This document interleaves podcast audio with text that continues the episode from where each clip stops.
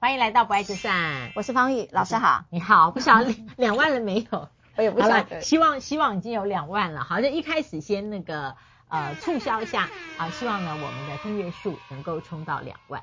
对呀、啊，我们节目才可以继续做得久，跟大家陪伴大家，是吧？冲出去问一下 TVBS 这个数位事业部的总监，我我只是觉得说到两万很好，就可以再冲刺三万。哦，你看啦，一定可以做得久啦。对对对，就像我们上一集讲的半杯水跟喝，它只有半杯水。所以我是乐乐观型，你是乐观型。我常常跑法院的人，应该大部分都是。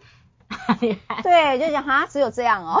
好，那个今天我们要谈的一个是，我想可能女性的 viewers 会比较有感觉哦，就是母亲的婚姻观是怎么样的，深深的影响到女儿，或者是说女儿无法抗拒母亲以她的婚姻观后面来指导，以爱之名。嗯，对。好，我希望我今天不会走题，因为我是太想聊母女关系了哈。嗯、那呃，我相信我不知道老师有没有你的母女议题哈，我觉得很多的。在我们这个年纪的母女议题是很多的，因为隔代的问题，就是上一代跟这一代的衔接。那我讲这一对夫妻哈，其实呃结婚的时候，我确实觉得这个男性看起来所有的条件，呃外在条件、事业条件都是非常 perfect，就是确实是大家心目中觉得是一个金童，金童好，然后也是呃丈母娘心目中的最好的女婿啊，所以。因为这位母亲她是没有孩子，呃，没有儿子，所以可能有一些情感的投射到这个女婿身上了。哦。那总言之呢，这一对夫妻结婚的时候，呃，夫妻两个在一起难免会有磨合，然后最后这个男性呢就外遇了。那这个看起来也老梗哈、哦。好，那所以我重点都不是谈外遇，而是说，即便这个男性在这个婚姻当中对这个女性可能有呃外遇，或者是没有夫妻之实很久，那这个女性。毕竟还年轻，我刚才讲都还没有小孩哈，那所以她也有她自己的女性魅力的自我肯定的需求，嗯、所以没有夫妻之时又发现老公外遇，这对女性来讲是一个完全的否定，对吧？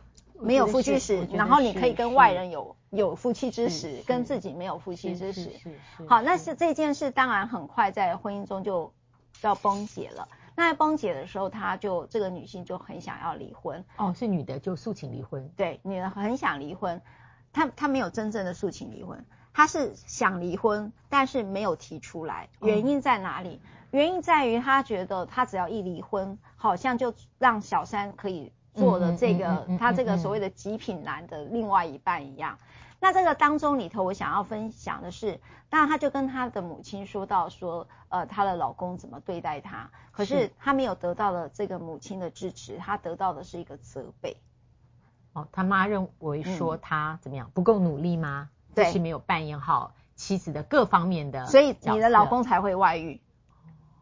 他说你就是没有把自己打点好，这真的是伤口撒盐哎。对，嗯、所以你才会老公才会外遇，或者是他外遇是你想太多。就是说他得到全部都是否定的。那我刚才特地跟方老师说了一个，今天提离婚的反而是老公。为什么？对，为什么？对不对？第一个，他说他没有外遇的证据，但他老婆一直指控他外遇，好，所以又没有夫妻之实，所以由老公提起了这个案子的离婚。哎，那我先插问一下哦。对。当通常老师你看过法官判判离啊，进入诉讼。一方的理由是没有夫妻之实。第一个，法官他如何确认这件事？因为有做过的事情，比方有基证啊，或是有确凿的证据，没有夫妻之实的这个事，他不能只听一方的说法。然后第二个是，通常没有夫妻之实多久成为呃法院判例里面的一个可以离婚？是，所以老师就直接进到我们法律怎么说了？呃，因为我，我想很多人会了解了解哈。好哦，我们现在来看到底说，呃，这个没有夫妻之实，可不可以达到这个难以维持婚姻的重大事由？哈、嗯，呃，我们做这么多集，如果你是我们的老的伙伴了哈，就是常常看我们的节目，就会知道说，这个没有夫妻之实，一定就挂到一零五二条第二项的重大事由。那这个到底是不是可以客观上没有夫妻之实，达到这个婚姻的破绽呢？也就是说。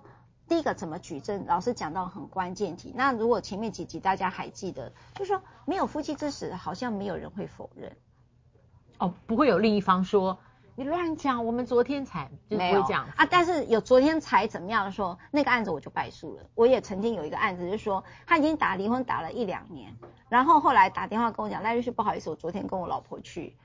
去发生了夫妻之实，我说那这个案子你有考虑要撤回了吗？哦，那也很好啦，他就祝福祝福。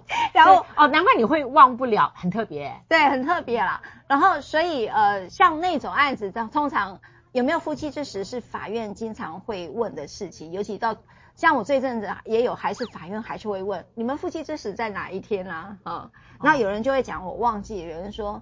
哦，已经两年了，三年了啊！有人说哦，不记得。通常另一方不会否认了。对，通常不会否认，只是长短，只是长短。那长短通常多长？呃，要到一个什么样的时间段，法法官才会以此为？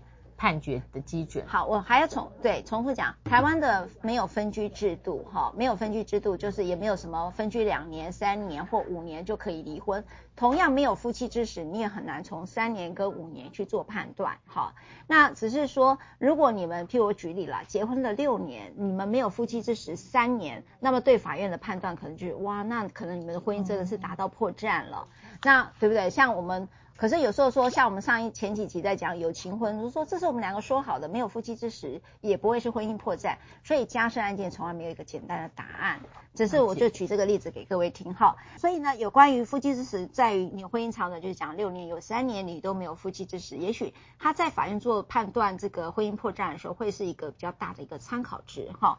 那第二个，没有夫妻之实，还要认定谁是有责方，这判断是很困难。我举例来讲，是到底是男生不要呢，还是女生不要？好，在这种呃，我们在异性婚里面，经常对于这个有责的认定是困难的。那所以法院都会用其他的方式去证明说，那你们有有没有任何一方想要去解决没有夫妻之实？呃，你有积极的想要作为，譬如说你愿意去做婚姻之商啦，或者你愿意去看病啦等等，去处理你们没有夫妻之实的这件事。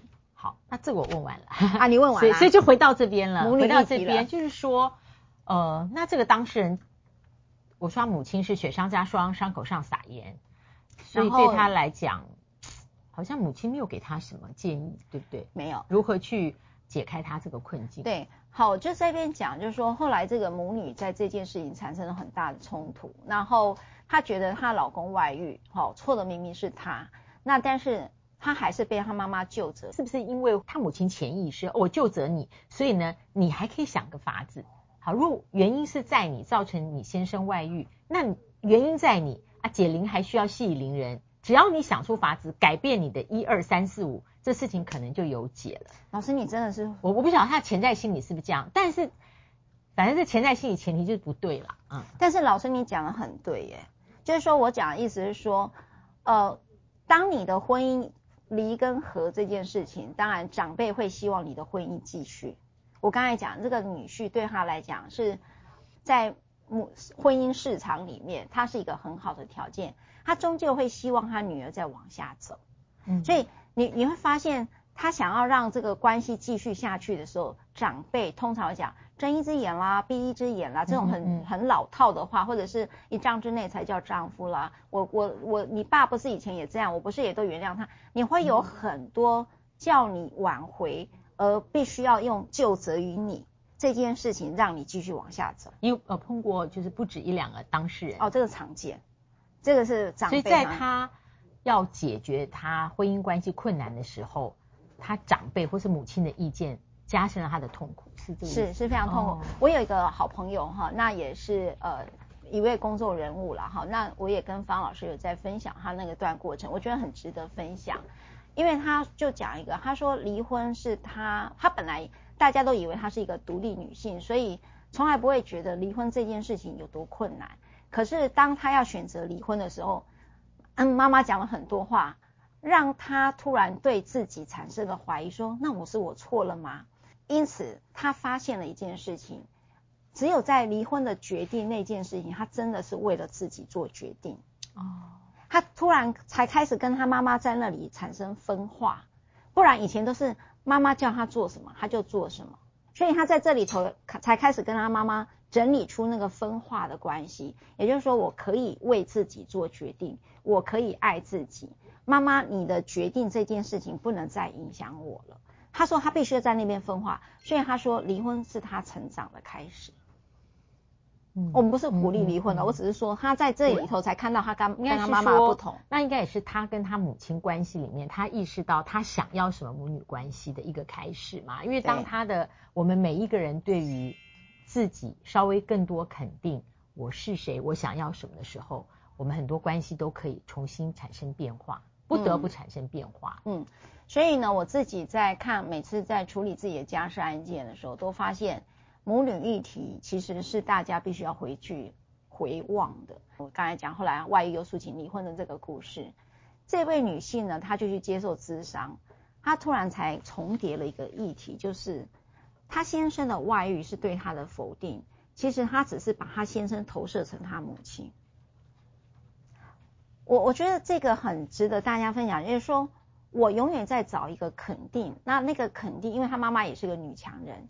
而她发现，她嫁给这个男性的精英的时候，其实某个程度好像就弥补了一个妈妈对我觉得我做的不够好的那种感觉，那种创伤跟失落。也就是说，当我的缺陷是母亲给我的缺陷的时候，我要找一个像妈妈的人补足了这个缺陷，我仿佛才完整，我才开始完整。所以她在那里头要跟她先生的离婚的那一刻，也就是开始跟她母亲分化的开始。